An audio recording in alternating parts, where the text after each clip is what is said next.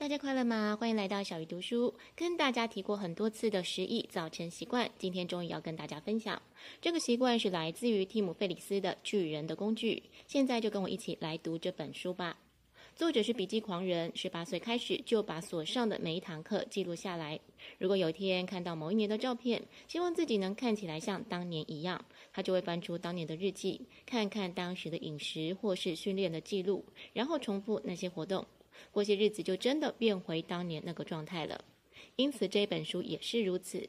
他汇集了自己的节目，蒂姆·费里斯秀采访过将近两百位世界级的成功人士，他们来自各个领域。作者通过对这些成功人士智慧的吸收，自己的生活有了提升，也希望可以帮助到大家。作者一开始就提醒大家，这些成功人士并不具备超能力，但是他们都会为自己制定规则。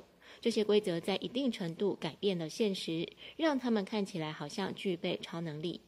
亿万富翁彼得蒂尔常问自己一个问题：如果你计划在十年内取得成功，为什么你不能在六个月内就完成？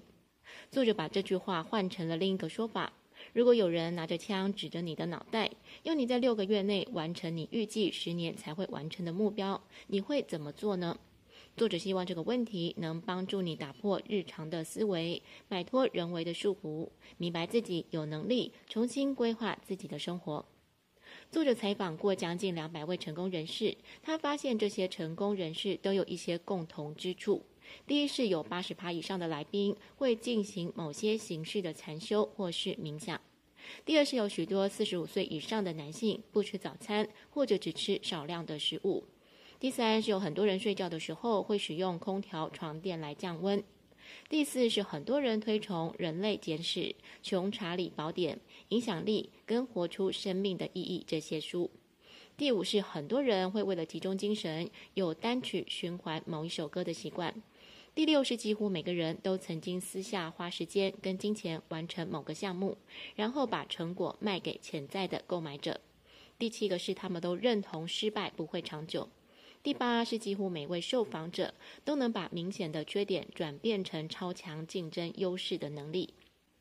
作者希望大家都把这本书当成自助餐，你可以略过你不喜欢的内容，让你读起来更为有趣。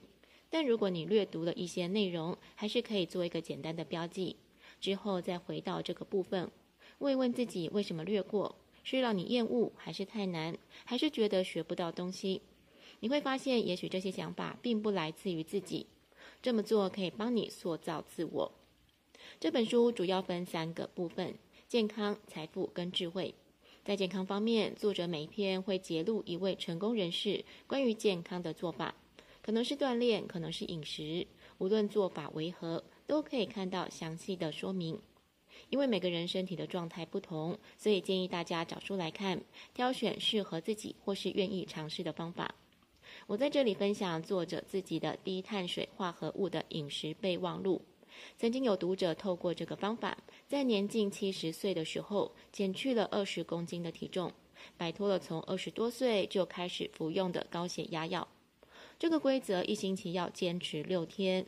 规则一是避免白色淀粉类的碳水化合物，包括了面包、面条、马铃薯跟谷物，例如近期很流行的藜麦。我自己是前阵子因为检查出对麸质过敏，所以有一段时间不吃含麸质的食物。最明显的感受是皮肤变好，也没有虚胖的体态。规则二是重复吃同样的食物，尤其是早餐跟午餐。如果不想吃重复的食物，那就简化为只吃蛋白质、蔬菜跟豆类。规则三是不喝高热量的饮料，唯一的例外是更年期的妇女可以每晚喝一点红酒。规则四是不吃水果，因为果糖会转化为磷酸甘油，再转化为更多的体脂肪。作者建议可以吃洛梨或是番茄。规则五是要测量体脂肪的比例变化，而不是体重的变化，因为采用这个做法会产生肌肉，减少脂肪，但是体重不一定会减少，反而会让你觉得沮丧。规则六是每周休息一天，这一天可以随便吃。下一集我们将继续来分享第二步智慧。小鱼读书，我们下次再会。